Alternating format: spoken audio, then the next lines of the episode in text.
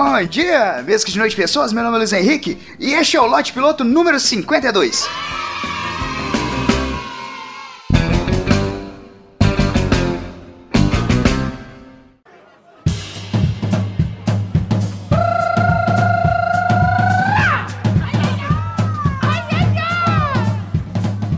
Assim, geralmente eu tô com um nível de estresse moderado, não chega a explodir de raiva, porém sempre tem alguma coisa que me incomoda, sabe? Eu descobri que as coisas simples, as coisas pequenas que me tiram do sério. Eu não fico estressado assim com crise política, aumento do preço da gasolina, desigualdade social, aquecimento global. Ah, o urso da Coca-Cola vai morrer, não vai ter mais comercial.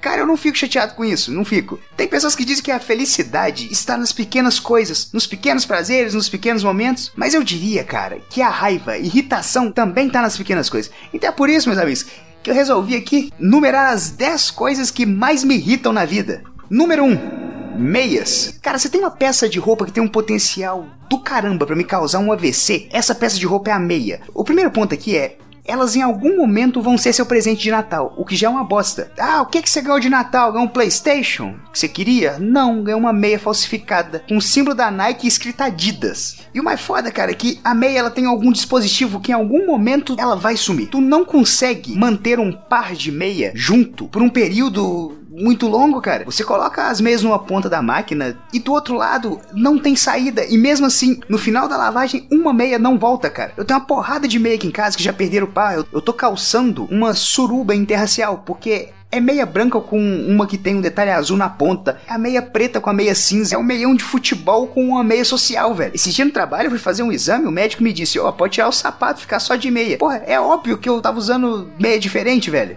Número 2, pessoas que me chamam para fazer coisas que eu não gosto de fazer. Velho, todo mundo tem isso. Tem sempre aquele amigo que te convida com uma parada que com certeza vai ser uma merda. Ah, Luiz, vamos bater laje.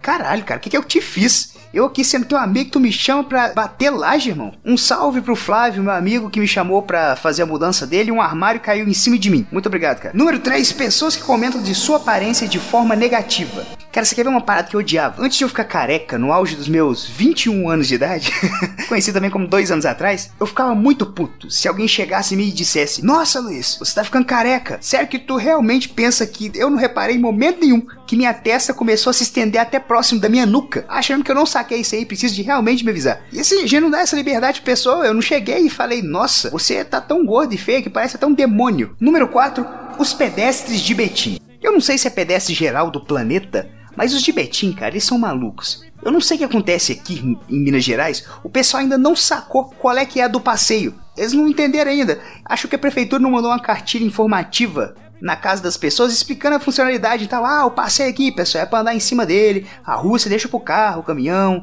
É aquela coisa, ó. Os banhistas são como os pedestres, as, as lanchas são como os carros e os jet skis são como as motocicletas. Então, anda em cima do passeio.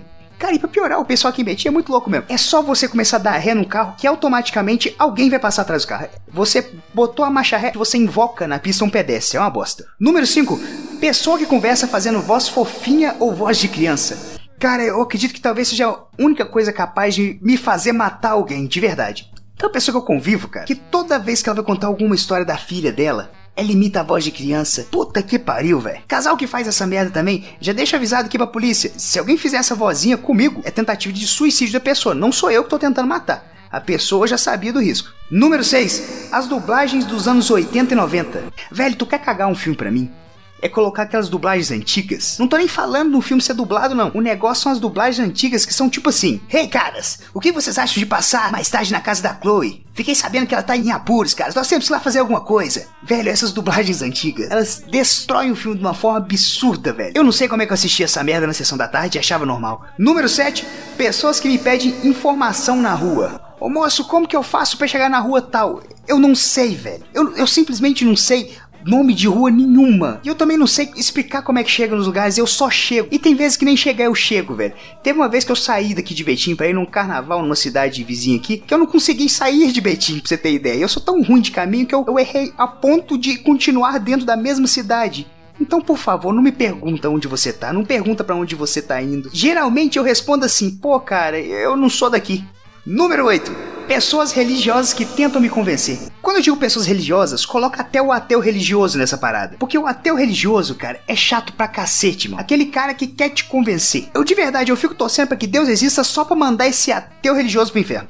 Número 9, eu desisti de sair. Cara, isso é uma merda. Direto acontece comigo. Marco de sair, tô animado pra caramba, uhul, vai ser, vai ser festa, vai ser demais, não sei o que. Aí eu chego em casa, tomo um banho e penso: será que ia ser melhor eu ir pra minha cama, botar narcos no Netflix, ficar de boa? Acho que seria uma boa, hein? Se um dia você que tá me escutando me convidar para sair e eu responder de última hora, pô, pintou um imprevisto aqui, cara, é mentira. O imprevisto é que o meu ânimo que saiu correndo de mim. E nem é tão imprevisto assim, eu já sabia que eu não ia.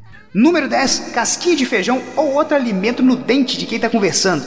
Cara, eu acho isso uma covardia da parte da vida, porque a pessoa tá lá no ápice do discurso eloquente dela, toda segura de si e tem uma casquinha de feijão no dente da pessoa, cara. E o pior, eu não consigo avisar a pessoa, eu não consigo simplesmente dizer, pô, irmão, peraí, peraí, tem uma parada no seu dente aqui, tem, uma, tem um pé de couve aí, umas cinco folhas. Se pá, você tira e usa mais uma semana aí, cara. Cara, eu simplesmente não consigo avisar a pessoa que ela tem alguma coisa no dente e não consigo prestar atenção mais em porcaria nenhuma que a pessoa fala, cara. Isso é uma merda.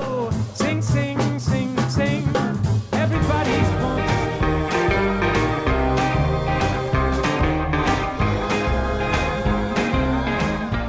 isso aí, pessoas. Espero que tenham gostado do episódio de hoje. Liste aí também as coisas que você odeia, o que te irrita. Deixa aí no comentário. Me segue no Twitter, que é LHVAS com dois Es. Assina o feed do Lote Piloto, assina o feed do Galera do Hall. O Lote Piloto tem um feed separado, mas se você assinando o feed do Galera do Hall, você também recebe o Lote Piloto. Pega um episódio que você gosta e passa ele pra frente, mostra pro seu amigo, fala assim, pô, cara, escuta esse programa aqui, é curtinho, é maneiro, escuta, tu vai se amarrar. Então é isso aí. Um beijo na testa de todo mundo. Até semana que vem, que eu fui! When I feel the love is dead. Well, I'm